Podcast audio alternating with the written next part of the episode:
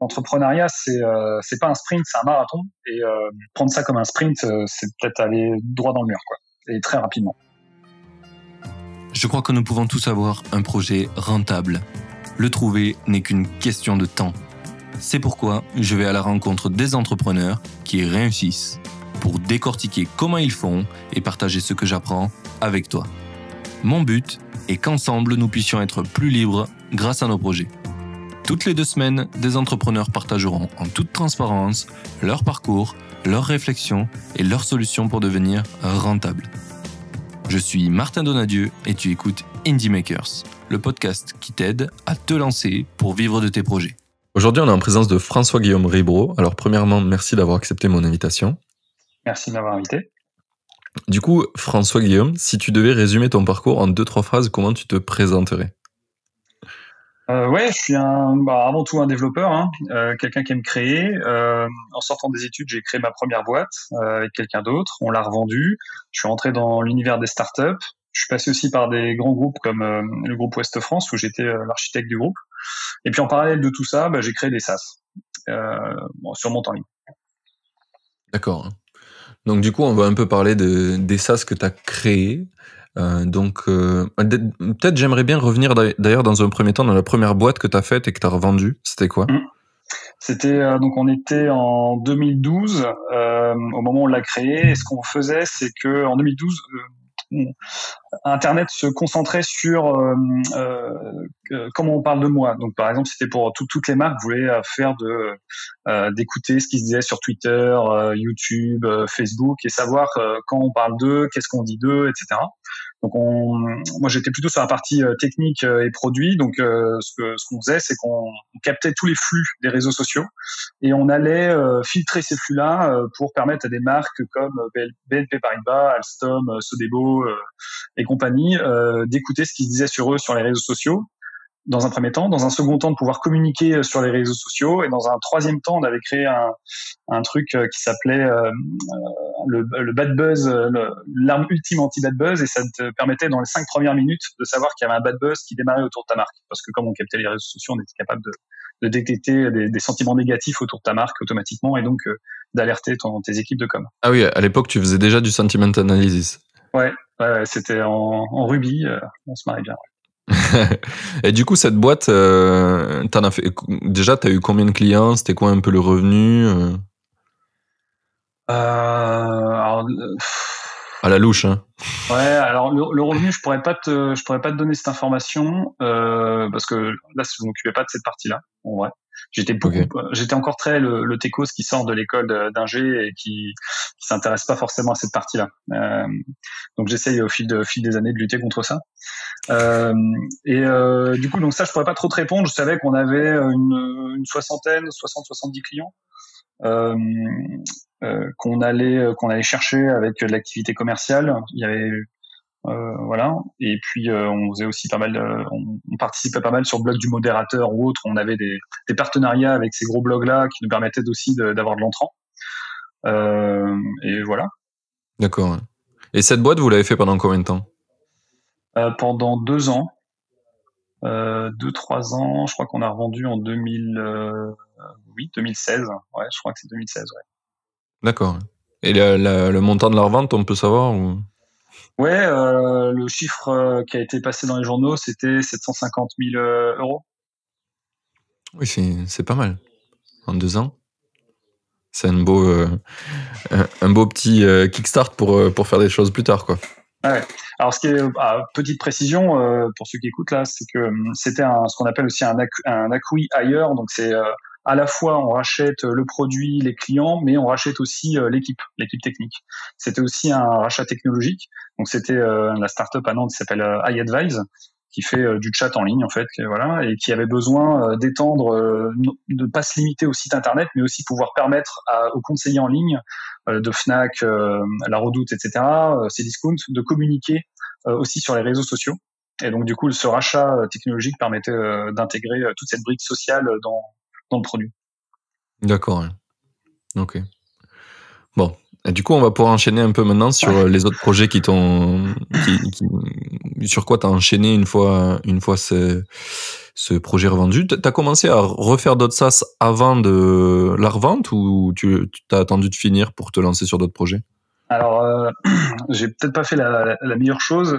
En tout cas, c'est que dès 2012, alors que je suis en train de travailler sur bah, tout le produit Bringer, euh, toute la partie technique, etc., on stocke des flux en temps réel, on a besoin de mettre à jour des compteurs en temps réel, et j'utilise une base de données que certains connaissent déjà, qui s'appelle Redis, qui permet de faire du stockage en clé valeur. Euh, et, comme tout est en mémoire, c'est extrêmement rapide. Et donc en 2012, euh, c'est aussi l'année où je termine mon, mon second diplôme en, en, Irlande. Bref, longue histoire. Et pour gérer ce Redis-là pour le pour qu'on est en train de construire qui s'appelait Bringer, euh, eh bien, euh, j'avais pas d'interface graphique en fait. J'avais pas d'interface graphique, j'avais pas d'outil qui me permettait d'administrer facilement mon Redis. Et donc, je voyais, j'ai regardé, il y avait deux trois outils open source, mais en fait, ils étaient tu arrivais à te connecter, mais après, dès que tu avais deux, trois données qui changeaient un peu trop vite, ou si tu avais trop de données euh, stockées dans le Redis, ça faisait cracher, c'était des trucs qui faisaient des, bah voilà, c'était euh, une complexité temporelle linéaire à ceux à qui ça parlera, donc euh, du coup, plus tu as de données, plus ça prend de temps à charger, enfin voilà, rien n'était optimisé. Et du coup, je me suis dit, à la fois, je devais faire un projet de fin d'année pour, pour, pour, pour, mon master, à la fois, j'avais ce problème-là sur mon SaaS, et en même temps, je me suis dit, ça serait pas mal que je fasse un SaaS tout seul. Et donc euh, en 2012, à la fois je travaille sur euh, Bringer, mais en même temps j'ai créé euh, Redsmin, donc il y a un outil d'administration et de monitoring temps réel pour Redis. Donc, ce qui m'a permis de décrocher le, titre de major au niveau de l'école et puis en même temps de répondre à mes problématiques à moi. Donc on parle toujours de douleur que SAS, ça part d'une douleur. Ben moi, la douleur, je la sentais bien parce que j'arrivais pas à, comprendre tout ce qui se passait, à débugger facilement ce qui se passait dans mon, euh, sur, sur, sur, mes serveurs Redis. Donc, euh, ben, j'avais cet outil-là. Euh, et donc, alors, j'ai fait plein d'erreurs sur le chemin vis-à-vis de Redspin. Mais en gros, un an plus tard, je lance la commercialisation de Redspin. la première année, c'était juste, tu te crées ton compte sur le site et, et tu connectais tes serveurs et la boum, tout fonctionnait et tu avais les, toutes les fonctionnalités gratuitement. J'ai lancé juste la partie monétisation un an plus tard. D'accord. Et quand tu l'as lancé, ça a donné quoi? T'es arrivé à, avoir des clients payants ou, ou t'as galéré comme tout le monde? Eh ben, en fait, euh, le fait d'être parti sur un modèle freemium, alors surtout pour les développeurs qui aiment bien les choses gratuites et euh, qui, aiment rarement sortir la carte bancaire, bon, je dis souvent, mais euh, le, business to développeur B2D, c'est c'est pas le meilleur marché, c'est pas le plus simple parce que les devs, il faut vraiment que tu apportes beaucoup de valeur pour qu'ils soient qu'ils aient envie de, de, mettre de l'argent dedans ou en tout cas qu'ils aillent euh, enfin c'est pas les, les, les, les, décideurs quoi. C'est pas c'est beaucoup plus difficile d'atteindre les décideurs quand, quand le produit est orienté pour les développeurs. Euh, mais ouais pendant un an j'ai eu beaucoup de traction. Euh, là euh, j'ai revendu euh, enfin on en reparlera sans doute mais Redmine j'ai revendu il y a deux semaines. Et avec 54 000 comptes euh, alors sur les actifs, euh, il y en a moins, mais euh, ça donne un ordre de grandeur un peu. Alors c'est pas non plus exceptionnel, mais sur un marché de niche comme l'administration de Redis, c'était c'est pas rien, je pense. et donc ouais, en lançant la monétisation en un an plus tard ou deux ans plus tard, je me souviens plus. Non, c'était peut-être même, même six mois. Bon, je me souviens plus précisément, je sais juste que j'ai attendu trop longtemps. Bon, c'était peut-être deux ans plus tard. Hein. C'était peut-être deux ans plus tard. Eh bien, euh, ouais, le, premier client est arrivé deux semaines plus tard.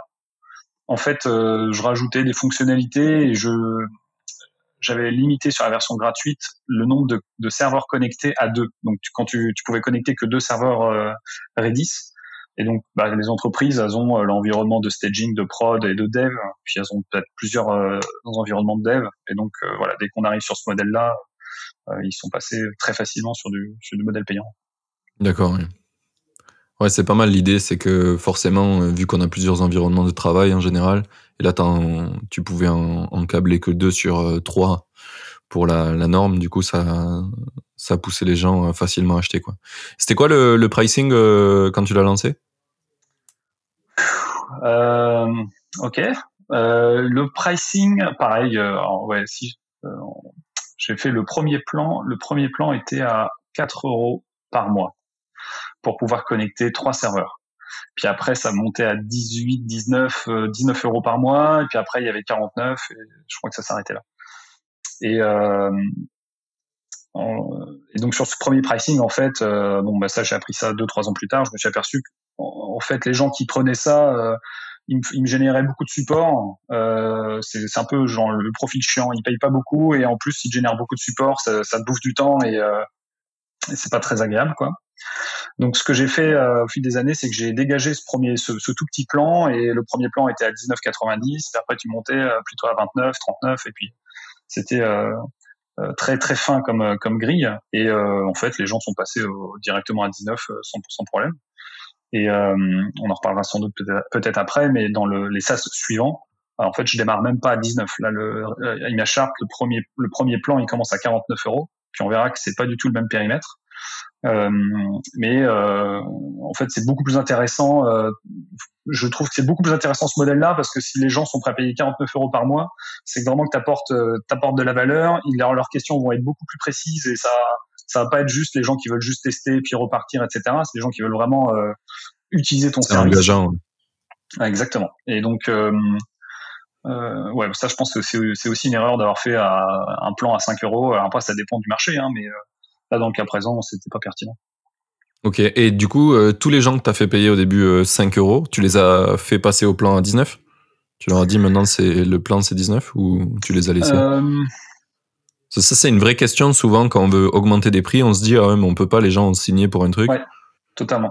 Euh, alors, on voit bien que tous ne le font pas. Hein, quand c'était euh, euh, comment euh, Mailchimp, SendGrid, et puis j'en ai encore en tête où ils ont augmenté leur prix. Ils ont dit, bon ben voilà, vous augmentez ou vous partez. Bon, ok. Mais là, dans le cas présent, je crois que alors j'ai supprimé ce plan-là du site et j'ai peut-être dû garder. Je pense que je les ai gardés ceux qui étaient à 5 euros.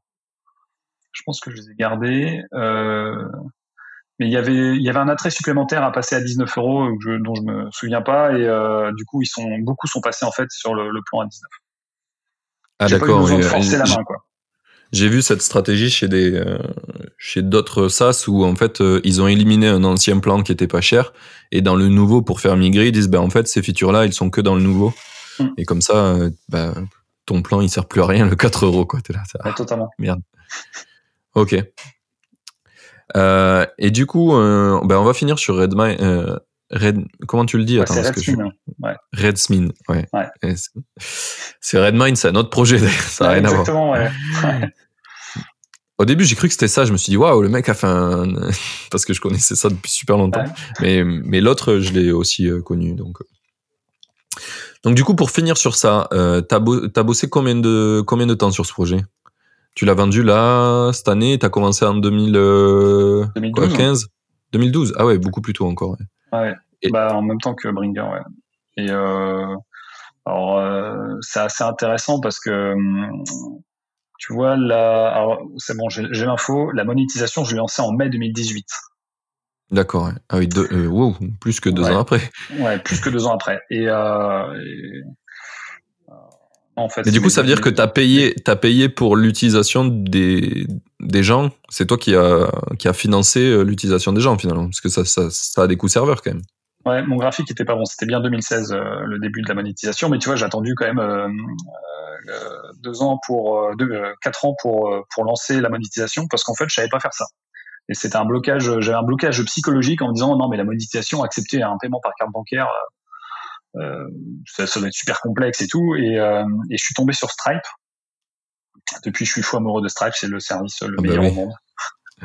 Clairement. Euh, et, donc, heureux de leur donner 2% de ta. Ah, mais totalement, quand, quand ils veulent. Et, euh, et ouais, quand je suis tombé sur Stripe, euh, je me souviens, je me suis fait violence un week-end euh, juste pour pouvoir implémenter ce système de paiement et, euh, je me suis fait violence pour aller à la doc parce que ça m'intéressait pas de savoir comment gérer une carte bancaire, ce qui est totalement délirant quand on veut être indie hacker et, et, faire ses propres SaaS. Et en fait, c'était pas si compliqué que ça et donc le, voilà, le palier a été passé.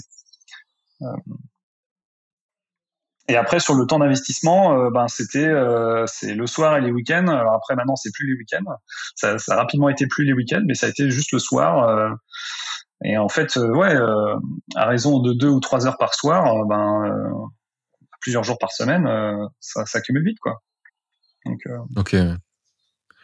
Et du coup, un, des trucs que j'ai trouvé intéressant il y a pas longtemps que tu as partagé justement parce que tu viens de le revendre ce projet, c'est que ça fait un moment que tu avais envie de le revendre, mais c'est arrivé vraiment que quand tu t'en es, que, tu t'en es euh, focus comme si c'était un job de le vendre finalement.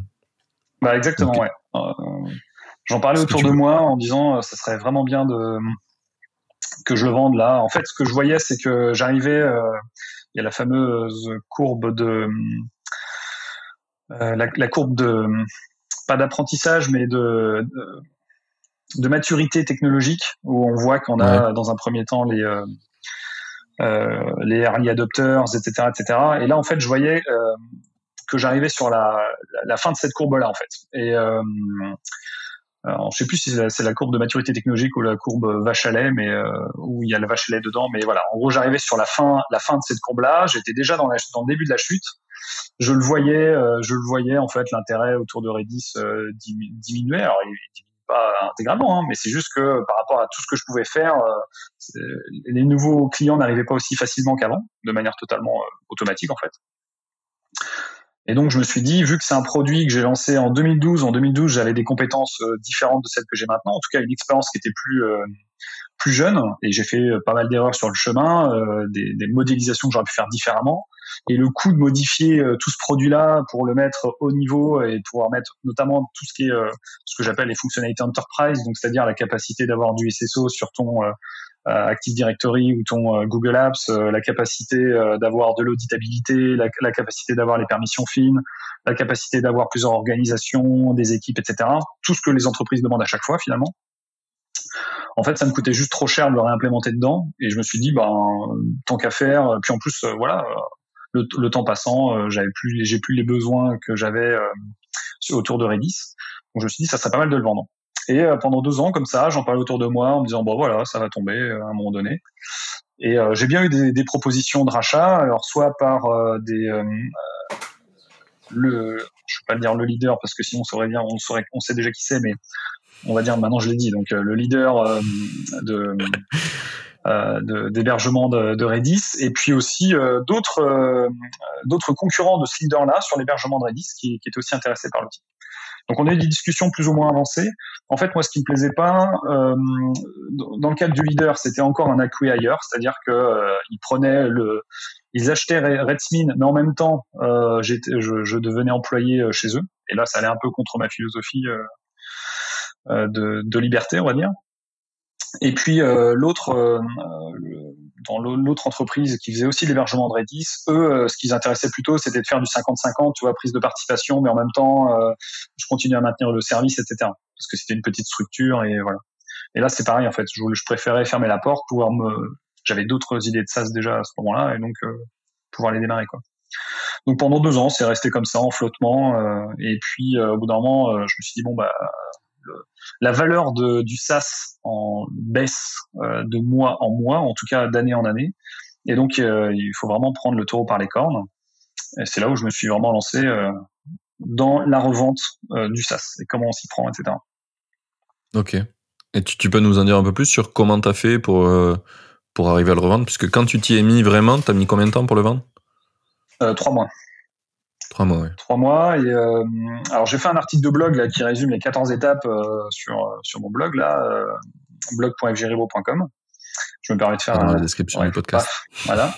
Mais euh, voilà, en gros, euh, une fois que j'ai passé l'étape attendre un miracle, je suis passé à l'étape bon ben je me prends en main. Donc l'idée ça a été de d'identifier des plateformes de mise en relation entre des acheteurs et des vendeurs de SaaS et voire de side project. Euh, et là-dessus, en fait, il y a pas mal de marketplaces. Alors, il y a Indie Maker, euh, il y a Indie Maker, il y a Micro Acquire aussi. C'est deux plateformes que j'ai utilisées, j'ai testé. J'en ai testé d'autres, mais en fait, ça marchait pas, donc j'en ai même pas parlé dans l'article de blog, de blog, pardon. Euh, et donc j'ai soumis, j'ai créé une fiche pour dire, bah voilà, Redmine, je le vends tant de centaines de milliers d'euros, de dollars d'ailleurs, parce que ces plateformes-là c'était en dollars. Euh, et euh, oui, bah, il n'y a aucune plateforme européenne, je crois, sur, euh, qui font ça. Alors j'ai quelqu'un qui m'a contacté suite à un article de blog parce qu'il y a une plateforme française, mais j'ai perdu son nom. Je suis désolé pour lui, mais ouais. Ah, je crois qu'il m'a contacté aujourd'hui. C'est celui qui fait Dot Market? Oui, c'est ça? Ouais, exactement. Voilà. Allez hop, parfait. Et, euh, donc euh, il y avait cette plateforme là aussi apparemment. Euh, et bon voilà. En tout cas, j'ai créé la fiche pour la, la fiche pour Edsmith, j'ai mis dessus et et ouais peut-être donc 12 jours plus tard dans le cas de Indie Maker et pour Microacquire, Microacquire c'était 5 jours plus tard, j'ai commencé à recevoir, à recevoir les premières prises de, de contact. Euh, donc une prise de contact, hein, c'est simplement quelqu'un qui souhaite en savoir plus euh, sur, euh, d'avoir accès à plus de documents, plus de données finalement sur sur le dossier de vente. Et donc là, il faut avoir préparé un dossier de vente, donc avec c'est quoi le MRR sur les six derniers mois, c'est quoi le CA, c'est quoi le, les coûts, les coûts fixes, les coûts variables, combien de clients, quel taux de de churn, etc. D'accord. Et euh, donc tout ça, j'avais construit un petit dossier, donc j'en parle dans l'article avec tous les trucs que j'avais fait, que j'avais mis dedans. Euh, c'est des données que tu suivais déjà ou tu as dû euh, les mettre en place pour la vente? Euh, alors il y a des données que je suivais déjà. Euh, J'utilisais pas Chartmogul mais Profitwell, qui est un service en ligne. En fait, on connecte son Stripe dessus et hop, on a toutes ces données là qui, qui arrivent et ça permet un peu de savoir aussi euh, est-ce que mes clients euh, sont plus sur tel type d'offre ou sur tel type d'offre euh, et aussi de pouvoir avoir une répartition des clients par géographie, ce qui permet aussi parfois de, de caler aussi sa com bah, ou son, le travail de son référencement plutôt sur la partie américaine ou plutôt l'Asie.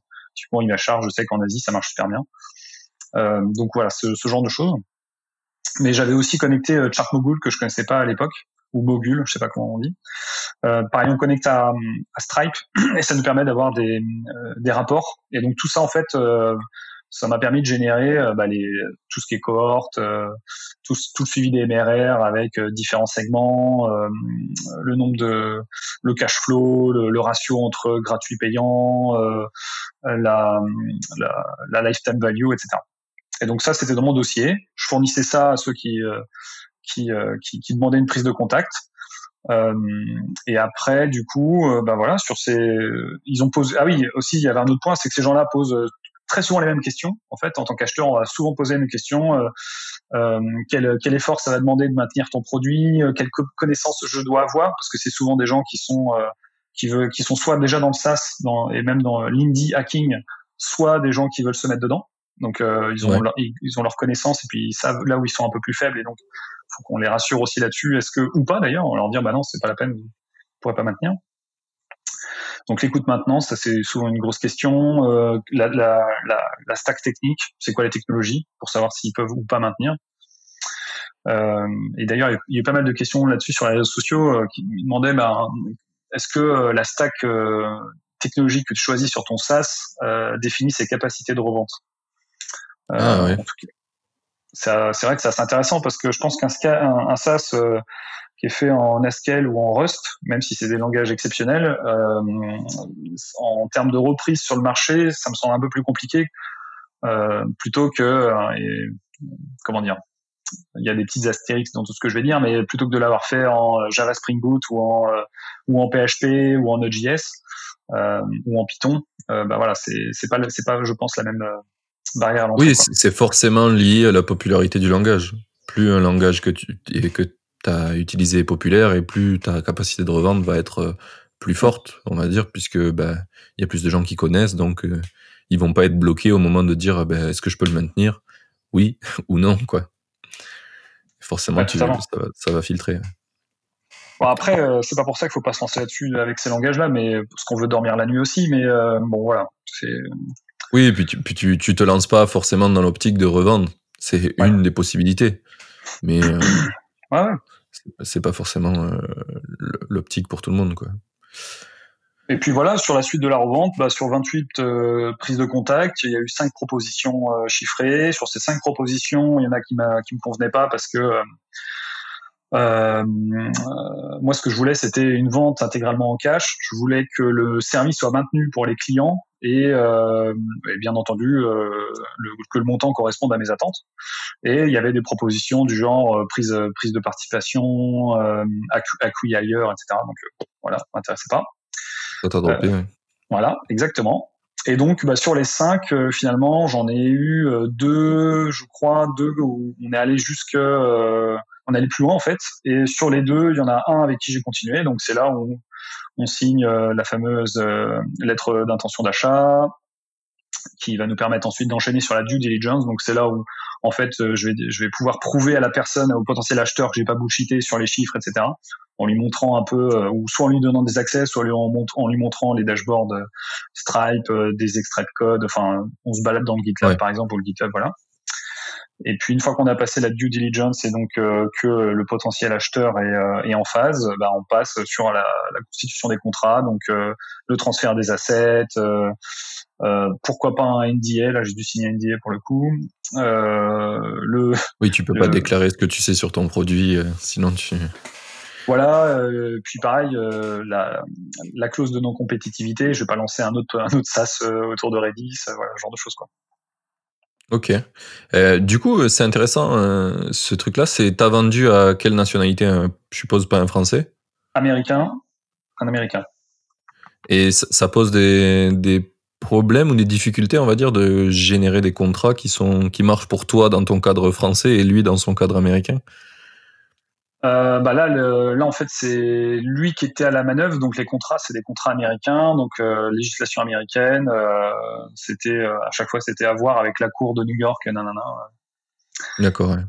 Ouais. ouais j'ai fait relire ça après à mon avocat René. mais ouais, voilà, il avait, il a eu, il a eu deux trois choses à redire, mais sans plus. Donc voilà. D'accord. Ouais. Ok. Euh, et du coup, est-ce qu'on peut un peu avoir des chiffres de c'était quoi ton MRR à l'époque au moment où tu vends? Ouais. Euh, mon MRR à l'époque, en juin, on est à, alors c'est des petits chiffres. Hein, moi, je suis pas, j'ai pas des gros sas, etc. Mais euh, j'avais 2800 dollars de MRR en juin. Il y a une petite baisse là, je vois en juillet, août, mais on est autour des 2000, voilà, entre 3000 et 2000 de MRR. Euh, en fait, euh, aussi pourquoi je leur vendais, c'est que j'avais pas du tout investi dans euh, la communication, le, le marketing, rien. Mais vraiment rien. Du coup, c'est juste, j'ai fait un site. les gens faisaient des liens dessus et, et, ils allaient dessus quoi ils découvraient ça comme ça et j'ai même pas travaillé l'ICO quoi ouais c'était que du, du merde comment on dit référencement naturel mais sans aucun travail sur ce référencement là quoi Ouais, ouais, non, c'était plutôt dans le sens, c'est de la cooptation, quoi. C'est quelqu'un qui en a parlé pour toi et qui lui a filé le lien. Ouais, du bouche oreille. Voilà. J'ai plus le nom en tête. Mais je pense que quand tu es développeur, c'est toujours ce qui, ce qui, prêt, ce qui, ce qui, là où tu pêches, hein, clairement, euh, sur euh, LinkedIn Stat, euh, j'ai fait un super produit et j'ai fait rien en, sur le pricing, sur le marketing, enfin la page de vente, ça m'a saoulé de la faire. J'y suis allé en reculons pendant deux semaines, alors que c'était pas compliqué, tu vois. Mais au début, j'avais juste une vieille page euh, avec que du texte euh, et genre qui te donnait pas du tout envie de juste télécharger, quoi. Et je l'ai refait faire et c'est c'est ma copine qui a fini par refaire la page. Euh, parce qu'elle m'a dit mais vas-y arrête avec ça là ça c'est nul si genre t'as fait un bon produit mais personne va vouloir lire cette daube pour pour y accéder quoi et pareil pour le Pareil pour le pricing, tu vois. Enfin, je sais pas si toi ça t'est arrivé, mais quand j'ai mis le pricing en place, en fait, le plan free, il était tellement bien que t'avais pas besoin de payer, quoi. Enfin, bah, c'est ce que c'est ce qu'ils ont dit euh, les différents euh, potentiels acheteurs, c'est ce qu'ils ont dit sur Redmi, quoi. C'est que le pricing il est trop gentil. Enfin, sur la version gratuite, euh, il y avait trop de trucs, quoi. Ouais, Tu pouvais créer des alertes illimitées sur tes serveurs sur tes serveurs Redis. tu avais le monitoring aussi bien que dans toutes les autres offres c'est un peu, on va dire que c'est la, je, tu, peux déformer après après l'histoire en disant oui, mais euh, c'était la philosophie hacker, tu vois. J'ai appris des choses, je redistribue gratuitement, tout, tout ça, quoi. Si je veux dorer un peu le. Ouais, ouais, voilà. tu vois. Mais euh, ouais, c'était pas d'un point de vue purement euh, commercial, non, c'est pas, c'est pas la panacée. D'accord. Bon, du coup, les gens qui ont acheté potentiellement, ils y voient une capacité de faire de l'upsale à fond, quoi. Bien sûr. Ouais. C'est des gens qu'on. Il y en a, il y en avait même, c'était, ils faisaient que ça en fait. Ils rachetaient euh, des SaaS ou ils rentraient à 50% dans les SaaS et ils se prenaient euh, les marges supplémentaires qui s'allaient dégager. Enfin, les, ah. revenus supplémentaires. T'as eu des offres comme ça? Ouais, j'ai eu ça sur euh, Image Chart et deux, deux Américains encore qui font que ça quoi. Et je comprends parce qu'on est plein de, de techos à vouloir résoudre des problèmes, on les résout avec technologiquement, voire parfois avec de l'usage, mais on n'arrive pas à, transmettre ça, à faire connaître ça au plus grand nombre, etc., voire même à, mieux se positionner sur notre discours. Et donc, bah, il y en a qui en profitent, c'est normal. Ah, mais clairement, mais c'est la discussion que, que j'ai eue avec Pierre, le CEO de Flat, l'épisode qui vient de sortir euh, cette semaine, euh, pendant super longtemps, ils ont fait payer leurs produits pas assez et le freemium était trop sympa et en fait, euh, ils perdaient de l'argent à un point où ils ont failli arrêter la boîte parce que juste parce qu'ils avaient peur de demander de l'argent aux gens, quoi. Alors que les gens étaient prêts à payer, quoi. Ils ont augmenté le prix, ça n'a pas bougé, l'acquisition, tout pareil. C'est fou ça qu'on ait cette cette déformation en tant que tech on peut faire des super trucs, mais euh, quand il faut aller chercher, juste dire aux gens, ouais, tu, tu vas payer pour, on est là. Hop, mm. euh, allez, à la semaine prochaine. C'est assez rigolo. Euh, et du coup, sur l'acquisition, tu t'en as parlé publiquement du prix ou tu peux pas? Non, ça c'est ça qui est sous NDA notamment. Ouais. Le nom de l'acheteur et le, prix, ouais. Yes. Eh bien, c'est pas grave. je peux parler techno, mais pas, pas, pas, rentrer dans le détail. Ouais. Oui, oui, oui. De, toute façon, euh, c'est pas notre euh, pas notre cible sur ce podcast. Si on commence à parler des techs, je vais perdre la moitié de l'écoute. Euh, mais du coup, on va pouvoir un peu parler de Image Chart, puisque est-ce que c'est le, le, projet juste après que tu as fait, ou il y en a eu d'autres qui ont pas marché? Oh, il y en a, il y en a eu plein d'autres. En fait, et même très souvent, je réfléchis en me disant, mais il faut que je liste ceux qui ont échoué en fait des projets que tu lances euh, comme ça, euh, tu es un soir avec des amis et puis qui sont bien entendu aussi des développeurs. Et on se dit on va faire ça, donc euh, en fait on, lance, on se lance à coder ça, puis en fait ça fait du vaporware. Au mieux, tu as fait une page d'accueil, il n'y a rien derrière. Donc ça, c'est arrivé plein de fois, quoi. Plein, plein, plein. User API, etc. Il y, en a qui sont qui sont arrivés jusqu'à la prod, comme Mail Popin. Je crois qu'il a été fait après ImageChart. Ouais, je pense qu'il a été fait après. Donc euh, je l'ai lancé en 2016. Euh, et, euh, et MailPopin, j'ai lancé après. Donc le site est toujours up. Je pense que je vais le couper à un moment donné. C'est un service qui te permet de, en gros, les emails de Stripe euh, quand quelqu'un t'a payé à l'époque, parce qu'apparemment ça a changé. Ils étaient assez pourris. En fait, ça donnait juste le montant, euh, l'email de la personne et euh, son identifiant. Et tu savais rien d'autre en fait. Tu savais pas combien de temps. Même pas euh, quel service, de quoi. Ouais. C'est ça. Le plan, quel, toutes les métadatas que tu avais stockées sur cette personne-là dans, dans Stripe. Tu savais pas depuis combien de temps elle avait, elle était présente dans Stripe, quelles étaient ses dernières factures, etc. On n'avait aucune information. Et donc MailPopin, la seule chose qu'il fait, c'est qu'il prend ces emails-là de Stripe et te les transforme en te rajoutant toutes ces métadonnées. Ce qui fait qu'au lieu de recevoir les emails de Stripe qui, étaient, qui sont assez vides, euh, tu reçois un email augmenté avec euh, plein d'informations. Et donc, euh, bah pareil, je lance ça en gratuit. Il y, a, y, a, toute une boîte à Paris qui utilise, qui utilise ce service-là en fait, chaque personne a connecté son adresse email dessus sur euh, MailPopin. Donc, je crois que c'est mon plus gros euh, utilisateur. Euh, on peut pas dire client, mais utilisateur. et à part ça, ouais, il y a 5-6 autres boîtes et c'est terminé, quoi. D'accord. voilà. Et en plus, maintenant, c'est intéressant de noter que, que tu que tous les services dont tu as parlé jusque-là, ça vient de Pain chez toi, quoi. Ah, je pense que Image Chart, c'est la même chose. Toujours. Et les prochains, c'est ça aussi. Bah, il y a les prochaines. Euh, il y en a deux.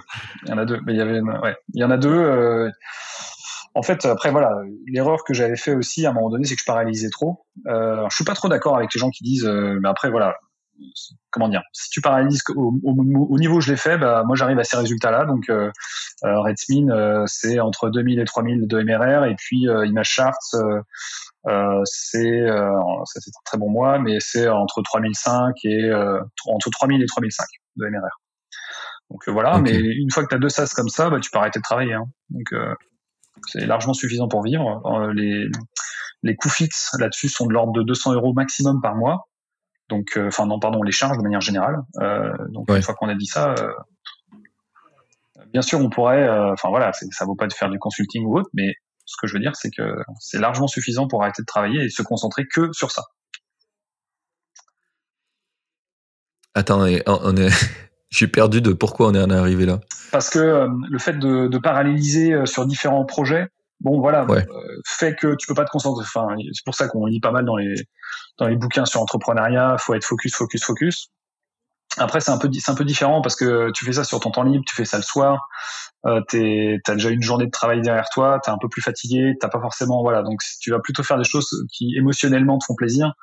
Euh, donc, euh, si tu as envie de lancer un autre SaaS, euh, moi je dis, mais vas-y quoi. Même si ça, tu vas pas faire. Enfin, là, Image Chart, c'est d'augmenter. L'objectif, c'est d'augmenter son MRR justement en se concentrant beaucoup plus dessus par rapport à d'autres SaaS qui pourraient exister ou que je pourrais créer plus tard, plutôt que les créer maintenant. C'est ça que je veux dire. mais voilà, le, je, préfère je préfère paralléliser et me faire plaisir que de d'être focus sur un seul truc, mais en fait pas être super super heureux dans ce que je fais. C'est l'heure de la pause. J'en profite pour te rappeler de noter le podcast et si tu souhaites m'aider à l'améliorer, mets un commentaire car je les prends tous en compte. Dernière chose, si tu connais des makers que tu aimerais voir dans le podcast, va sur indiemaker.fr, tu pourras voter pour ceux que tu voudrais voir et ne t'inquiète pas, si un maker est absent de cette liste, tu peux toujours l'ajouter toi-même. On reprend, c'est parti.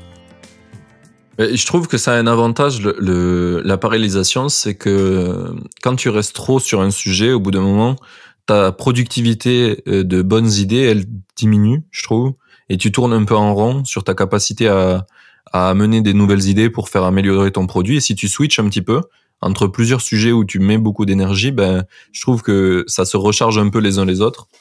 Et t'apprends, et, et par défaut, tu es obligé d'apprendre aussi à faire des choses impactantes. Alors que si t'es que sur un projet, tu es capable de passer six mois sur un truc débile et, à la fin, tu dis, ça a servi à rien ce que j'ai fait, putain, j'ai perdu six mois. et du coup, le fait de switcher, il y a, y a ce truc-là. Mais après, tu vois ce que tu disais sur les projets et de, de, de, faire ça en parallèle de ton taf. En premier lieu, moi, ce que je conseille aux gens, avant de se lancer, c'est euh, gérer des problèmes qu'ils ont euh, dans leur life et euh, supprimer des choses qui leur prennent du temps. Tu vois, d'abord créer du vide et après se dire, bah, qu'est-ce que je vais faire de ce vide-là? Parce que si tu commences c'est que euh, tu travailles de, de 8h à 18h et que le soir tu prends l'apéro tous les soirs avec tes potes et que ça finit tous les soirs à 22h, ça sert à rien d'essayer de lancer un projet, mec. Ça iras nulle part. Dans six mois, tu vas te dire, putain, j'ai bossé une heure dessus. Et alors que si tu commences à avoir du temps où tu te retrouves solo et euh, tu finis par scroller tout Instagram, tout Facebook, euh, tout YouTube, à bout d'un moment, tu vas te dire, bon, là, j'ai du temps à, à perdre. Et qu'est-ce que je peux faire euh, de ce temps quoi? Et souvent dans la dynamique de d'aller chercher euh, à résoudre tes pains au quotidien, bah, du coup tu vas avoir des idées de super produits parce que bah tu vois euh, ton problème de Redmine c'était tu pour finalement pour gagner du temps quoi de Redsmine putain je vais pas y arriver avec ça ah, et mais du coup c'est t'as voulu faire ce projet parce que tu perdais du temps à toujours explorer tes bases de données du coup et du coup tu t'es dit putain mais est-ce que euh, est-ce que finalement, je serais pas. Euh, enfin, je, je, suis sûr que tu as dû te poser la question en mode euh, ben, je dois pas être le seul à avoir ce problème et je vais en faire un produit pour moi. Et puis, ben... C'est ça. Et c'est là où c'est super cool, c'est qu'on peut créer nos propres outils, quoi. On n'est pas limité par la matière, donc c'est très facile de créer ses propres outils et donc de répondre à ces problèmes. À ces problèmes. Donc Redsmith, c'était exactement ça. Mais ImageChart aussi, hein, euh, on, va, on, va aborder Image Chart. Ça, ça, fait, ça fait trop longtemps qu'on tourne autour. C'est quoi ce produit? C'est quoi ce projet? D'où il est venu? Eh bien, euh, je travaillais sur Redspin à ce moment-là et euh, je travaillais sur le système d'alerting. Ce que je voulais, c'était euh, euh permettre euh, aux clients et aux utilisateurs de Redspin de mettre des alertes sur leur serveur Redis. Donc, par exemple, si la, quantité de RAM utilisée dépasse 2 gigas ou si l'usage CPU dépasse X ou si des informations beaucoup plus bas de niveau, enfin, qui sont internes à Redis du genre le lac de réplication avec un leader parce que c'est un l'instance qu'on écoute est un follower, ce genre de choses. Euh, tout ça, je voulais, perdre. je voulais on a perdu trois quarts des gens sur cette explication. Ah ouais, d'accord. Bon, des, détails techniques. Des, des euh, alertes, ouais. Voilà, des alertes euh, autour de, des serveurs, des serveurs Redis. et je voulais envoyer un email. Et dans cet email-là, en fait, ce que j'avais l'habitude de voir, donc là, on est en 2016, c'était simplement du texte pour te dire, en fait, il y a tel seuil qui a été dépassé et avec un bouton, un call to action, bah, connecte-toi au dashboard. Quoi. Et je me disais non, ça serait quand même pas mal de, à l'intérieur de cet email, d'afficher un graphique qui te montre euh, l'évolution de la donnée, euh, une ligne horizontale euh, pour te montrer le seuil et pour que tu puisses comprendre en fait. Est-ce que c'est quelque chose Qu'est-ce qui s'est passé Voilà, c'est ça. Est-ce que ça, ça c'est une, une, donnée qui bouge, qui fait pas mal d'allers-retours, qui fait du yo-yo, ou est-ce que c'est vraiment quelque chose qui monte au fil du temps, etc. Parce que ça donne déjà beaucoup d'informations et tu vas peut-être pas t'as peut-être pas besoin de te connecter à Redmine en fait. T'as peut-être besoin juste d'aller faire autre chose à ce moment-là. Et donc on arrive au sujet de. Ouais. Tu, tu, tu abordes un point finalement que je que je j'ai en vécu en ce moment toutes les semaines. Euh, j'ai un hébergeur qui s'appelle Digital Ocean et j'ai mis des alertes dessus et je reçois des vieux textes tout pourris. Il y a même pas de call to action. Pour eux, eux ils ont vraiment, euh, ils ont bâclé la feature et du coup à chaque fois je les reçois et je les ouvre jamais. Du coup maintenant, si, ah si vraiment j'ai pas reçu au bout de trois heures le truc qui dit ça s'est rétabli, je vais voir, tu vois. Mais sinon ils sont tellement nuls ces emails, mais ouais, je, comprends terriblement ce point. Bah, comme tu disais, il faut être créatif et donc euh, en implémentant cette fonctionnalité, je me suis dit mais qu'est-ce que je peux apporter euh, de plus? En tout cas, euh, moi en tant qu'utilisateur, qu'est-ce que je voudrais avoir que je ne trouve pas ailleurs? Voilà. Et, et donc voilà, j'arrive au sujet de ok, il faut que je mette un graphique dans un email. Donc ça peut paraître tout bête ce truc-là. il s'avère que je connaissais un service de Google qui était gratuit, qui s'appelait Google Image Charts et euh, ce qui était mm, très intelligent de la part de, l'équipe derrière euh, chez Google sur ce sujet-là, c'était que tu, passais l'intégralité des paramètres de ton graphique, donc les données, le titre, les couleurs, euh, comment afficher les axes, etc., dans l'URL. Donc même un, quelqu'un de non technique est capable de faire ça. Et tu fais entrer et ça te retourne directement ton image. Donc ça te génère ton graphique comme ça. Et j'utilisais ça sur pas mal de services à l'époque. Euh, et je me dis bon bah je vais utiliser ça. Donc, euh, comme d'hab, hein, on est un soir après le boulot, euh, il doit être 22 heures. Et, et donc, je me connecte, je, vais sur le site de Google Image Charts, et là, je m'aperçois qu'en fait, il est deprecated. C'est-à-dire que Google annonce, comme d'habitude, qu'ils vont tuer un autre de leurs services, parce que Google avait oublié de gagner de l'argent sur celui-là, donc ils n'ont pas de business model derrière. Et je pense que c'était quand même pas mal utilisé. Donc ils ont dit bah voilà c'est deprecated, ça peut couper à n'importe quel moment. Euh, et ils avaient annoncé ça en avril 2016, euh, tu vois, et euh, bon, c'est quelque chose comme ça, ou c'était même bien avant. Euh, je me permets de regarder rapidement, et, et du coup je me dis merde, moi c'est exactement ce que je veux en fait. Moi, leur service, c'est exactement ça ce que je veux. Euh, en fait, ils l'ont déprécié en 2012, tu vois. Euh, donc moi j'ai vu ça en 2016, donc ça faisait déjà pas mal de temps qu'ils avaient déprécié ce service-là. Euh, mais je, donc j'ai cherché des alternatives. Je me suis dit, ok, ben, j'adore leur modèle. Il doit forcément avoir un autre service en ligne qui permet de faire ça. Il y a un autre service qui s'appelait charturl.com. Et en fait, euh, je me suis dit, bon, ben, je vais utiliser ça. Je commence à regarder et, euh, en fait, c'était, euh, comment dire, le temps de générer l'image, ça prenait entre 3 et 5 secondes. Je vais pas rentrer dans les détails techniques parce que c'est pas pour, voilà, mais en gros, en faisant ce qu'on appelle de l'ingénierie inversée, c'est-à-dire en analysant qu'est-ce que eux ont fait derrière On s'aperçoit qu'ils ont fait une usine à gaz, quoi, version courte. Et euh, je me dis bon, euh, je regarde s'il y a d'autres, euh, d'autres. Alors ils avaient des clients, hein, ils ont d'ailleurs toujours des clients apparemment. Et je me dis bon bah ok, est-ce qu'il y a d'autres, d'autres alternatives? Je regarde en open source et tout, je trouve pas. Bon ok. Et là je me dis bon bah ok, nouveau problème, je vais créer un SaaS. Donc euh, ce soir-là, euh, en, ouais, en trois heures, euh, j'ai développé un petit service que j'ai mis en, qui, qui, prenait en paramètre dans l'URL, dans l'adresse, ça prenait les données, le titre du graphique, etc. Juste pour un type de graphique, hein, j'ai fait un truc assez simple. Et je me suis dit, je vais reprendre la même chose que ce qu'a fait Google. Donc c'est exactement la même chose que Google. Je pouvais copier leur, copier-coller leur documentation et ça marchait pour mon service aussi. La seule chose qui changeait finalement, c'était le nom de domaine. Alors j'ai pas fait ça pour tout hein, parce que c'est euh, en trois heures tu tu réimplémentes pas l'intégralité d'une API, mais j'avais pris les premiers paramètres et ça marchait. Donc j'envoie ça en production euh, le soir même. J'envoie ça sur une plateforme que vous connaissez peut-être qui s'appelle euh, Clever Cloud. Qui, sont des amis que j'ai eu au passage. Et bah, j'ai mon service qui marche. Donc ça me permettait d'avoir un graphe qui t'affiche un line chart, donc un, un graphique de ligne, ouais, tu vois. Ouais. Euh, qui est, c'est assez connu le line chart, je pense. Ouais, parfait. Et, euh, et ça marche. Donc je mets ça dans l'email et boum, j'ai mon service qui marche. Et puis euh, je me couche là-dessus heureux de me dire bah ça y est j'ai un truc qui marche et tout euh, pour l'API est ouverte il y a aucun, aucun système de monétisation dessus et je, les soirs suivants en fait euh, j'ai pas continué le système d'alerting ou amélioré le système d'alerting j'avais un truc qui marchait tu vois c'était juste j'ai un email qui contenait euh, un graphique ce graphique était généré par un service externe un SaaS qui s'appelait Imachart et, euh, ben les, soirs suivants ce que j'ai fait j'ai fait la, la landing d'Imachart et j'ai directement mis en place le pricing. En fait, ce que j'avais pas fait sur Redspin, on a vu, ça a pris plusieurs années avant que je m'en occupe sur Redspin. Et là, j'ai fait directement la landing et je dis, bah, le premier prix, il y a une version gratuite où en fait tu peux tout faire, mais tu as un watermark. Euh, qui s'affiche en haut à droite, qui, met juste imagechart.com. Et tu as une version payante, un seul modèle, c'est à 49 euh, euros par mois, euh, et ça t'enlève le watermark.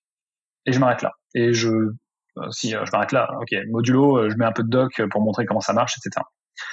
Oui. Tu reprends la, la, doc de Google que, que tu as fait marcher et voilà. Voilà, en modifiant deux trois mots pour pas me pour pas pour pas me taper du dupliqué de content, mais en gros l'idée c'est ça, ouais. Et je lance ça, j'en parle autour de moi et, et voilà. Euh, je crois qu'il a fallu attendre deux jours avant que j'ai une première personne qui me contacte, qui a cliqué sur le bouton euh, euh, souscrire, payer.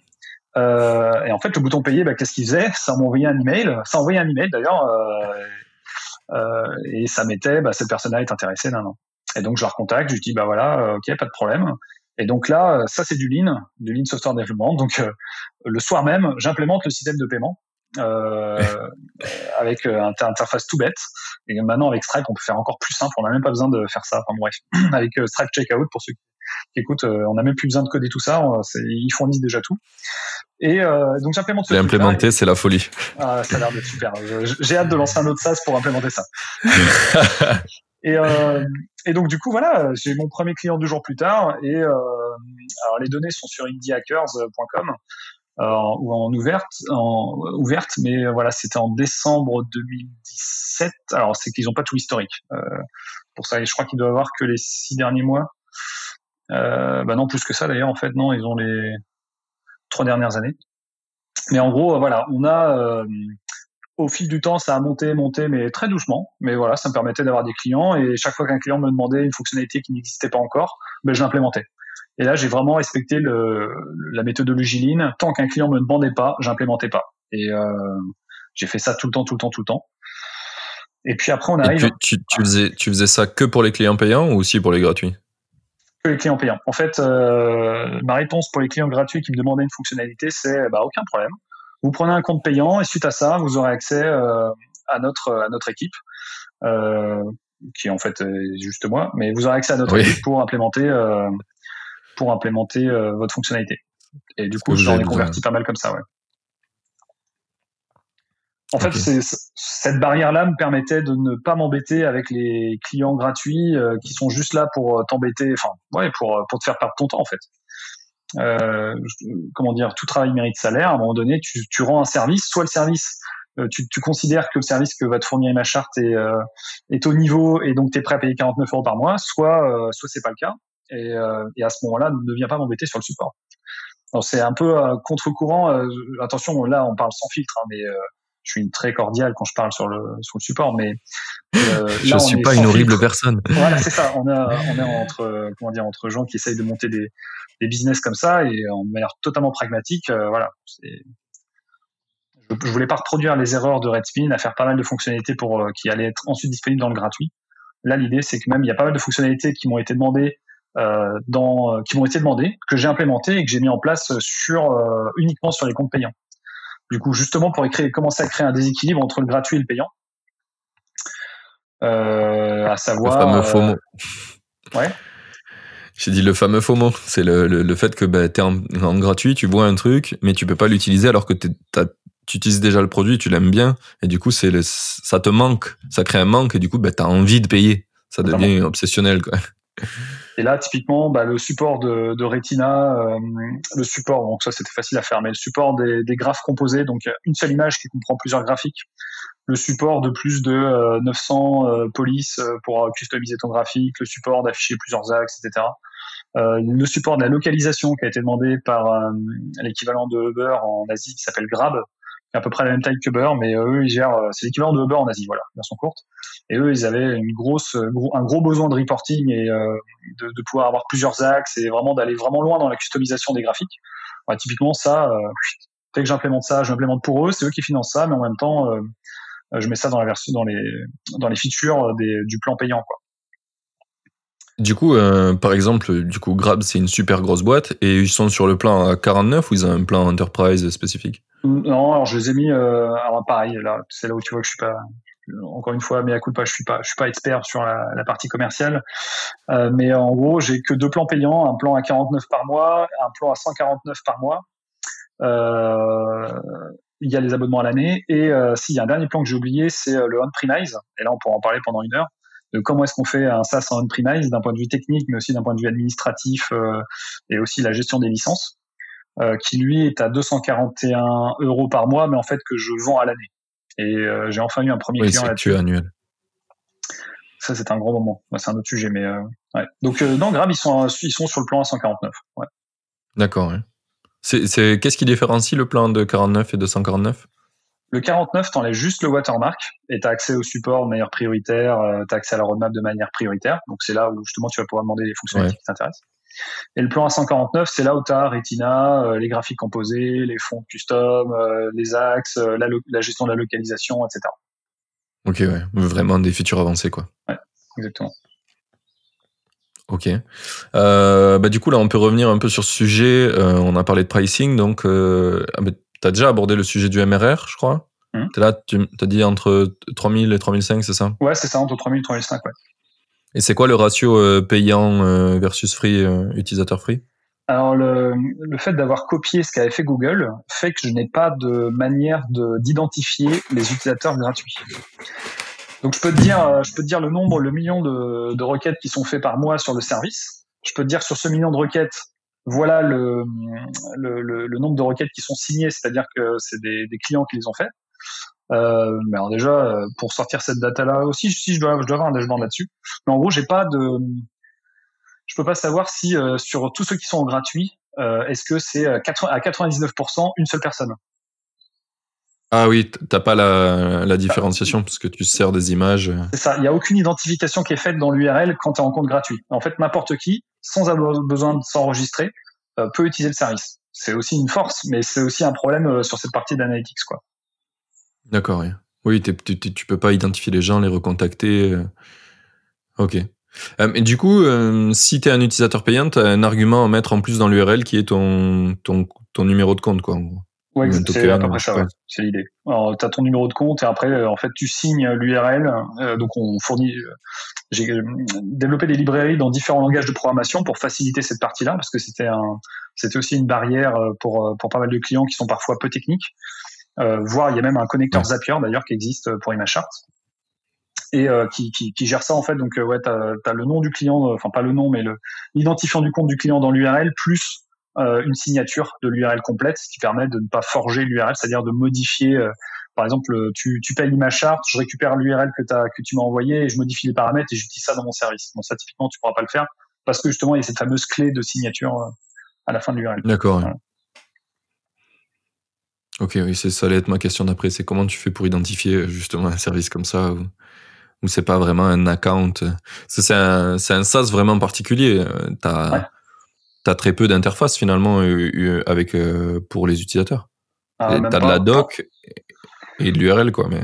Ouais, et en fait, pareil, en suivant la méthodologie Lean, personne m'a demandé un dashboard pour afficher son, le nombre de requêtes en succès, en échec, les générations, temps de génération moyen, etc. J'ai rien vu de ça. Donc, euh, à date, il n'y a même pas de back-office, tu n'as même pas de login en fait. As juste, euh, tu, quand tu crées ton compte, euh, tu rentres juste ton adresse email, tu reçois un email avec tes identifiants. Et euh, t'expliques comment faire pour les mettre. Ouais, c'est tout. Et il n'y a rien d'autre. C'est fou ça. C'est un SaaS qui n'a a pas vraiment de site, quoi, où il n'y a pas de. Tout se passe par des, URL. C'est stylé parce que ça montre vraiment qu'il y a plein de façons de faire. J'aime bien J'aime bien ça, quoi. Il n'y a pas. Il a pas besoin de faire un méga site avec un méga dashboard. Euh. Mm. Plus c'est simple, plus tu réponds aux problèmes et mieux c'est. Quoi. Du coup, il y a une histoire un peu sur ImageChart et la dépréciation de Google. À un moment donné, ils ont arrêté le, ils l'ont terminé euh, complètement. Ouais, c'est ça. Euh, en fait, en février, en fin février 2019, début mars 2019, ils, annoncent en fait, je sais pas s'ils l'ont annoncé avant. C'est ça c'est assez ouf. Mais d'un seul coup, je vois, euh, je sais pas, j'ai pas fait d'article de blog d'ailleurs. C'est un truc que j'ai en tout doute depuis un petit moment. Donc c'est là où j'aurais dû faire un article là-dessus et en profiter. Mais bon, bref. Je crois qu'il y a eu x4 ou x5 en termes de trafic sur le sur le service et plein de créations de comptes. Mais là, j'étais débordé, ce qui veut dire que là, tu es en journée de travail, tu es en train de bosser et euh, tu entre midi et deux, tu ne manges pas. La seule chose que tu fais, c'est que tu réponds à tes nouveaux clients et euh, qui te posent plein de questions. Et après, euh, c'était des, ah, c'était une semaine euh, assez catastrophique parce que tu, c'était ouais, trois, quatre heures de boulot chaque soir parce que il y avait plein plein de clients qui viennent d'un seul coup parce qu'en fait, eux continuent d'utiliser un service deprecated depuis 2012 chez Google. Et donc, euh, j'ai fait sur le MRR, je suis passé, à ce moment-là, j'étais à 823 dollars de MRR en février, et je suis passé d'un seul coup à 2900 dollars. Donc, ça veut dire aussi que depuis mars 2019, c'est là où on voit que je fais pas du tout de travail sur la partie market, euh, bah, je suis juste passé, tu vois, entre 3000, 3000 et 3005, alors qu'en mars 2019, j'étais déjà passé à 2900 dollars. Donc, j'ai pas, pas fait beaucoup de, de, de progression là-dessus. C'est pour ça que je vais me concentrer là-dessus et vraiment m'améliorer là-dessus. Mais voilà, c'est là où il y a une grosse grosse explosion et euh, bah, j'ai raflé euh, Microsoft, euh, Spotify, Dropbox. ah oui, tu as des gros gros clients en plus. Ah, exactement, parce que eux en interne, Magento aussi, juste le, le, projet open source qui a, qui a passé l'un de ses composants de dashboard qui était qui s'appuyait sur Google Image Chart, ils l'ont passé sur euh, sur ImageArt. Euh, il y a eu du Salesforce aussi, euh, sous les cas que je connaissais pas, mais apparemment c'est, c'est comme une grosse boîte en Asie. Et, et voilà. Du coup, c'était, ça a été une expérience assez particulière parce que ben, et Grab, c'est là, je crois que c'est Grab est arrivé à ce moment-là. Et c'est là où ces gens-là, ils ont des, des requirements qui sont un peu différents de ce qu'on a l'habitude d'avoir, et donc bah, il fallait adapter les réponses en fonction de leur demande. Quoi. ce, qui est ouf, c'est que toutes ces boîtes qui, quand le service s'est arrêté, tu leur as sauvé la life en fait. C'est clairement, ils étaient partis pour, euh, pour un, un, gros problème, quoi. Bah ouais, ouais, je pense que leurs outils, en tout cas, si c'est pas euh, pour leurs clients, en tout cas, leurs outils internes euh, ne devaient plus très bien fonctionner, ouais. Toute la partie reporting. C'est ouf, ça, de s'être appuyé sur ce truc-là. C'est une, un, hasard un peu parce que je suppose que t'as pas vraiment euh, prémédité le fait que le service se déprécie et que tout le monde vienne chez toi. Alors, euh, euh, j'ai fait un article là-dessus sur bah, justement sur Indie Hackers. si en fait, au moment, c'est vrai que j'en ai pas parlé, mais au moment où je vois que ce, fameux soir où je travaille sur le système d'alerting de, de Redmine et que je vois que le service de Google est deprecated depuis 2012, qui peut se couper à n'importe quel moment, je comptais quand même sur le fait, en recopiant l'API, de faciliter la transition. En fait, mon placement euh, au niveau du produit, c'était euh, à ce moment-là, en, février 2019, quand on faisait une recherche Google qui était Google Image Chart alternative, j'étais premier. C'était toi. Voilà, et ça, je le suivais quand même. Euh, et c'était vraiment, d'ailleurs, j'ai toujours sur la sur la landing euh, en argument, un argument de vente qui maintenant, je pense, n'est plus valide parce que tous ceux qui devaient migrer seront migrés, donc faut que je change ça.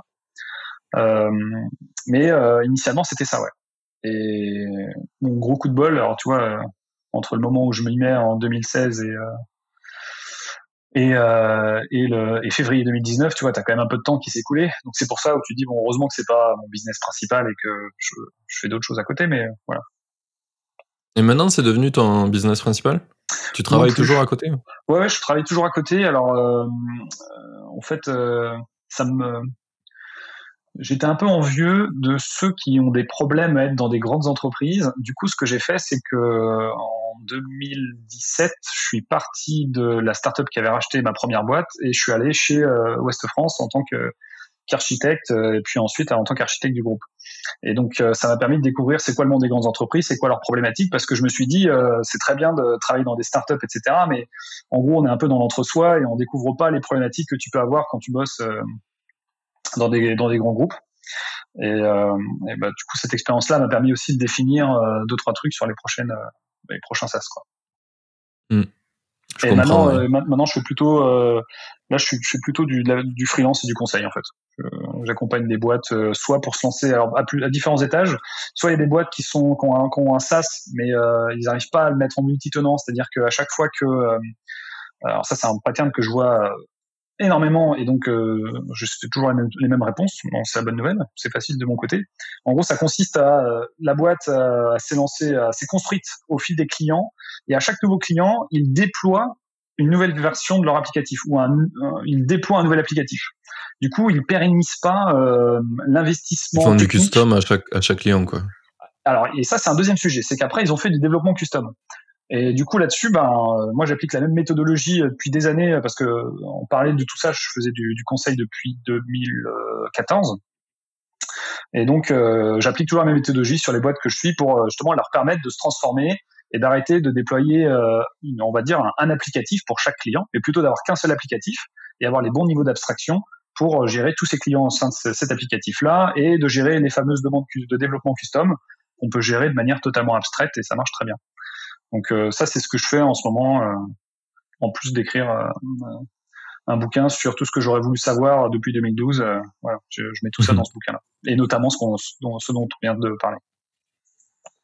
Ok. alors attends. Donc là, on a parlé de ça. On va reprendre un peu mes questions parce que le, le, temps le temps file. Euh, donc là, t'es pas à plein temps là, sur, sur tes projets, tu restes toujours euh, en side. C'est un de tes objectifs ou, ou tu veux continuer de, de, toujours avoir un truc à côté, un taf? C'est quoi tes objectifs avec tes projets là? Ouais, alors, euh, moi mon premier objectif, euh, à 18 ans, je me suis dit qu'à 25 ans, je devais euh, toucher un million. Et euh, mon deuxième objectif de vie, c'était d'avoir suffisamment d'argent pour ne plus avoir mon soucier, c'est-à-dire euh, tu, non pas de tomber dans le matérialisme, mais simplement de, de se dire cette société étant basée sur sur de l'achat de l'achat de matériel, je veux juste ne pas avoir à me soucier de ça. Voilà. Et, euh, et, donc, si pour répondre à cette question-là, moi, mon objectif, euh, c'est le plus rapidement possible de ne plus euh, avoir, comment dire, de, dé, de, de, de, décorréler les revenus de l'activité. C'est-à-dire, bah, c'est le fameux passive income. voilà, ça, ça a toujours été un objectif depuis 2012. C'est toujours un objectif. en vrai, là, je pourrais arrêter parce que ma charte répond, enfin, on peut vraiment vivre avec ça. C'était suffisant. Quand j'avais ma charte c'était largement suffisant. Euh, mais là, ce que je fais, c'est que je continue à, à la fois en accompagnant des boîtes. C'est ce qui est très intéressant, c'est que tu as le lien humain et donc euh, bah là, euh, ça permet aussi de découvrir des problématiques que je vois de boîte en boîte et donc d'abstraire cette problématique-là, voire après d'en créer des SaaS. Donc là, c'est ce qui arrive avec les deux prochains. Euh, parce qu'en fait, on, on, voit qu'il y a des patterns récurrents qui ne sont toujours pas résolus, donc ça génère de la douleur. Tu ressens cette douleur-là quand tu interviens auprès de ces boîtes-là. Du coup, tu dis bon bah je vais le résoudre. Et puis en plus, tu as déjà tes contacts. Finalement, es, les gens chez qui tu es intervenu, c'est déjà tes, tes, clients finalement. les futurs clients de ton. Donc, euh. Oui, tu es déjà en contact avec eux. Je suis plutôt d'accord. Ce, ce que je trouve intéressant dans ta démarche, euh, ce que tu dis que tu es en contact avec des clients, des, des, gros groupes, etc., et que ça t'a beaucoup apporté, je trouve que c'est quelque chose qu'on perd quand tu es euh, indépendant et tu es indie hacker. Quoi. Mm. Ta, ta, vie, ça devient un peu de hacker le système, de trouver des bons produits, des trucs qui, qui sont nichés comme toi pour résoudre tes problématiques et t'oublies souvent qu'en fait, des problèmes très simples, il y a plein de gens, même si les produits existent parce qu'ils les ont pas touchés, ben, pour eux, c'est un gros problème. Et euh, une des idées que je veux faire en ce moment, qui est que je suis sûr qu'il peut marcher de dingue, euh, c'est euh, tout simplement euh, donc euh, l'outil que j'ai LinkedIn Stats, c'est pour calculer tes stats sur tes posts LinkedIn pour faire du social selling c'est une des problématiques qui n'étaient pas résolues. Et encore dans ça, plus bas, il y a euh, des conseils qui sont donnés par des gens qui font du social selling, qui est euh, fait, publie des PDF sur LinkedIn parce que ça augmente le temps de lecture et du coup ça augmente ta viralité. Mmh. Et ce truc-là, euh, ben en fait, on te donne le conseil et il n'y a aucun produit spécialisé pour faire des PDF pour LinkedIn. Et en vrai, faire des PDF, c'est chiant. Et faire des PDF pour LinkedIn, quand tu sais faire des PDF, c'est encore plus chiant. Et du coup, je me suis dit, mais en fait, euh, c'est en vrai c'est pas un produit difficile à faire faire des PDF euh, juste spécialisé pour LinkedIn mmh. du coup je me suis dit bah en vrai c'est un pain tu vois et au début quand quand tu prends pas ce recul là je trouve bah tu te dis ça ça peut pas faire un produit je peux pas gagner d'argent avec parce que c'est trop simple comme idée et, et, quand tu vas dans les grands groupes comme ça, tu vois qu'en fait, il y a plein de gens qui ont des problématiques qui sont très simples à résoudre et qui peuvent faire de l'argent. Mmh. Totalement. Et c'est un truc qui manque à plein de, de indie, quoi ils sont dans leur monde, ils se disent, bah, ça, je peux pas en faire un produit. En vrai, tellement, il y a tellement de produits ultra simples. Et quand tu commences à suivre les mecs euh, sur Twitter, c'était ce qu'on parlait en off tout à l'heure, c'est que les, les, les, gens qui ont vraiment compris ça, c'est souvent des Américains, des, des indies américains, et ils font des, des trucs ultra simples. Euh, en ce moment, il y a plein de services qui pop pour faire du analytics. Et analytics, tout le monde connaît un produit, c'est Google Analytics, il est gratuit Et le, la problématique est super mal résolue avec ce produit pour la plupart des mecs. Et du coup, il y a une flopée de, de, d'outils d'analytique qui est sortie là, qui sont tous payants de 6 à 29 balles par mois, je crois. Et en fait, euh, ils sont trop bien. Et même moi, tu vois, qui suis indie, bah, finalement, je finis par en payer parce que Google, ça résolu, euh, c'était vraiment pas la bonne euh, manière de résoudre le problème pour moi, quoi. Donc voilà. Donc du coup, tu as parlé de tes objectifs. Ce que j'aimerais savoir un petit peu, c'est là, on va parler de tes, prochaines idées. Comment tu donc tu nous as dit un peu que tu détectais les idées pour tes prochains projets parce qu'il y avait des pains chez tes clients. Et euh, est-ce que tu peux nous en parler un peu des idées que tu, tu aimerais faire pour la suite là? Alors celles qui arrivent, il y en a. Je, je vais pas te parler de celles qui n'ont pas encore été faites parce que comment dire. Là, c'est la j'espère dire que c'est de la sagesse qui parle parce que parler des, des sujets qu'on n'a pas encore euh, adressés, même par un prototype, il faut mieux se taire parce que c'est très souvent ça se termine en rien en fait. Non, par contre, euh, il y a un SaaS là qu'on est en train de sortir où je me suis. Ça va t'engager à le faire si ouais, t'en parles. c'est pour ça que j'en parle pas mal, euh, tu vois, en soirée et tout, mais pas pas là. Je vais pas oser. Non, par ouais. contre. c'est pas pas autant d'engagement. Ouais, là, c'est trop. On va se calmer. Euh, donc, euh, il y a plusieurs sujets. Y a un... Là, on parle de India Hacking, donc euh, c'est aussi lié au sujet du passive income. Euh, et euh, depuis un an maintenant, un premier sujet, c'est l'écriture d'un livre, en fait, qui résume tout ce que j'aurais voulu savoir, plutôt sur la posture de CTO ou de tech lead. Euh, tu, tu, tu, tu, deviens CTO ou tech lead dans une boîte, euh, qu'est-ce que tu mets en place, comment tu gères, et à différents niveaux. C'est-à-dire que c'est pas que du développement. Il y a tout un, il y a plein de principes sur le développement, des principes sur l'architecture, des principes sur la culture d'entreprise, des principes sur le management, des principes sur le recrutement, des principes sur euh, la vision technologique que tu dois avoir, ou en tout cas, voilà. Et même, il y a quelques principes sur la vie perso. Euh, si tu es CTO d'une boîte, il y a peut-être des trucs qu'il faudrait pas faire ou euh, comment dire, si tu veux dormir la nuit ou avoir une relation euh, de, de famille euh, stable. et donc tout ça, je oui, mets pas dans... te trouver l'esclave de ta boîte, quoi. Voilà, exactement, parce que c'est aussi le. J'aime bien dire que l'entrepreneuriat, c'est euh, c'est pas un sprint, c'est un marathon, et euh, et du coup, euh, voilà, le, le, prendre ça comme un sprint, c'est peut-être aller droit dans le mur, quoi, et très rapidement. Donc ça. Tu peux citer premier... le nom de ton de, ouais. de ton livre? Il s'appelle No Bullshit Tech Lead. Euh, pourquoi No Bullshit? Parce que j'en avais marre aussi de lire des bouquins où tu peux les résumer en deux feuilles à quatre. Euh, et donc là, en fait, l'idée, c'est il y a juste 60 principes. Je les ai euh, filtrés, filtrés, filtrés. Donc c'est un peu dans la même philosophie que euh, 36 Signal, Signal qui fait Rework. C'est un peu la même philosophie, c'est-à-dire que tu as une double page. je considère aussi que l'homme est un animal visuel avant tout visuel. Et donc, du coup, tu as une, euh, sur une autre page, tu as une illustration euh, avec qui on, on, a travaillé avec un, un illustrateur euh, norvégien qui est, qui est spécialisé là-dedans pour justement ressortir tout, tout ce qu'il y a dans le principe, c'est dans l'illustration. Donc, en fait, tu pourrais, en théorie, ne pas lire le texte, mais juste voir ça, euh, te l'imprimer ou te, le foutre en poster où tu veux. Mais en gros, voilà, ça, ça permet de t'en souvenir. Donc, il y a 60 principes qui sont répartis en différents sujets. Le livre s'appelle No Bullshit Tech Lead. Et, euh, et l'idée, c'est d'aller à l'essentiel et de donner uniquement ce qui est nécessaire. Et c'est pas qu'un livre. Euh, avec ça, je te, je te fournis des checklists, notamment à force de faire des sas. Eh ben, il y a plein de. Là, je suis gentil sur le site, mais j'avais mis euh, il y a 50 éléments, mais en fait, il y en a beaucoup plus que ça. Donc, euh, je voulais pas encore survendre, donc euh, je suis allé. Mmh. Plus bas, mais en gros, en gros, il y a une checklist. Comment tu passes des entretiens Parce que pareil, quand, que, peu importe que tu sois dans un grand groupe ou dans une startup qui, qui, qui, est naissante, tu, tu passes deux ou trois entretiens par jour de recrutement. Donc là, pareil, j'ai une super checklist que je, je, reprends à chaque fois et que je partage quand je veux voir des boîtes, quand je fais du conseil là-bas. Donc les retours étaient bons, donc je la mets dedans. Une checklist sur les 1 à 1, donc ça c'est dès que tu as besoin de faire du, du management. Une checklist sur le choix des outils. Alors, le choix des outils, c'est euh, plutôt quand tu commences à être une startup, euh, soit les problématiques de scale-up, soit les problématiques, euh, tu es déjà une startup de 80 personnes, quoi, et tu dois après euh, gérer ta stack euh, technique avec toutes les problématiques RGPD qui se rajoutent dessus. Comment est-ce que tu choisis les outils, comment tu maintiens un référentiel, etc. Puis des checklists beaucoup plus techniques, du genre la checklist sur les API où il y a 90 points de contrôle sur tout ce que devrait avoir une API en fonction des différents niveaux de maturité aussi de ton entreprise et de ton équipe technique. Et comme je te l'ai dit, une checklist sur les SaaS. Euh, qu'est-ce que qu'est-ce que tu dans quel ordre euh, et qu'est-ce que tu valides lorsque tu crées un SaaS euh, euh, et même avec des exemples d'outils pour chaque, pour répondre à chacune des problématiques quoi. D'accord. Donc c'est plus qu'un bouquin. D'ailleurs, si vous allez sur le site, il y a des pages déjà en ligne euh, quand on survole le, sommaire. Donc c'est pour l'instant les, liens sont, faut juste survoler. On voit que c'est souligné à certains endroits. C'est un peu du, du Easter egg. Mais en gros, euh, l'idée c'est qu'à chaque chapitre, chaque principe en fait, ça résonne chez certaines personnes qui ont déjà vécu cette expérience-là.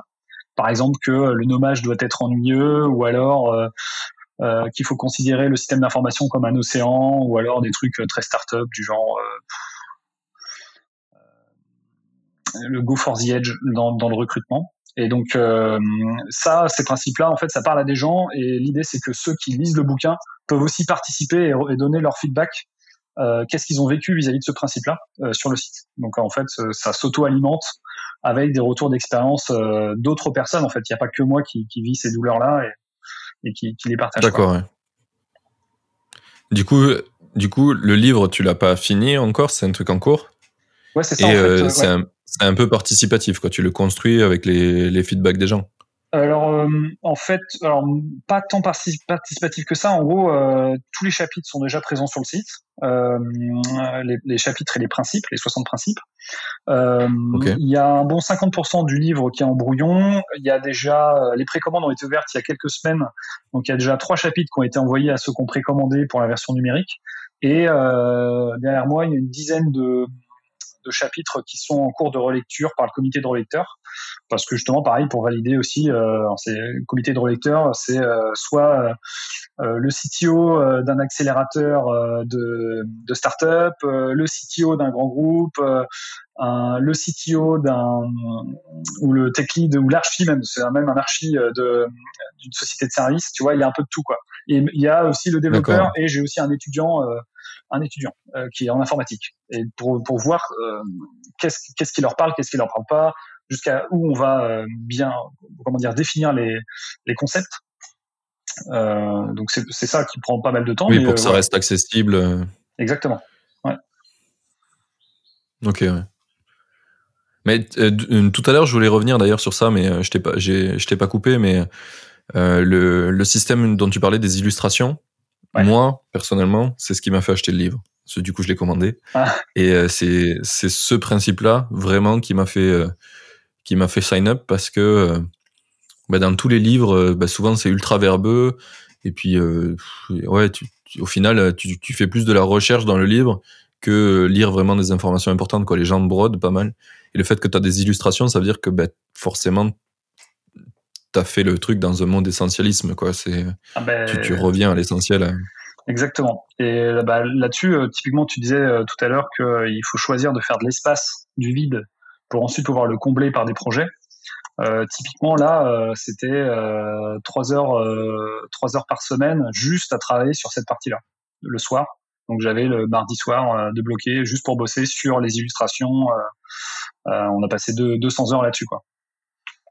Euh, mais le, le rendu, euh, le, on est vraiment super satisfait du rendu et, euh, et normalement il y a un package où du coup on, on va en faire certains des posters, comme tu as des posters ultra techos, tester tester ses doutés ou genre de choses. Bon bah voilà, ou done is better than perfect ou genre de choses. Voilà, bah du coup là il y a certains de ces principes-là qu'on pense nécessaire de partager au plus grand nombre et de, de mettre sous forme de poster quoi. Ça y est, l'épisode est fini. J'espère que tu as kiffé autant que moi. Merci d'avoir écouté, merci à l'invité d'avoir pris le temps de venir, et à dans deux semaines pour le prochain. Belle journée à toi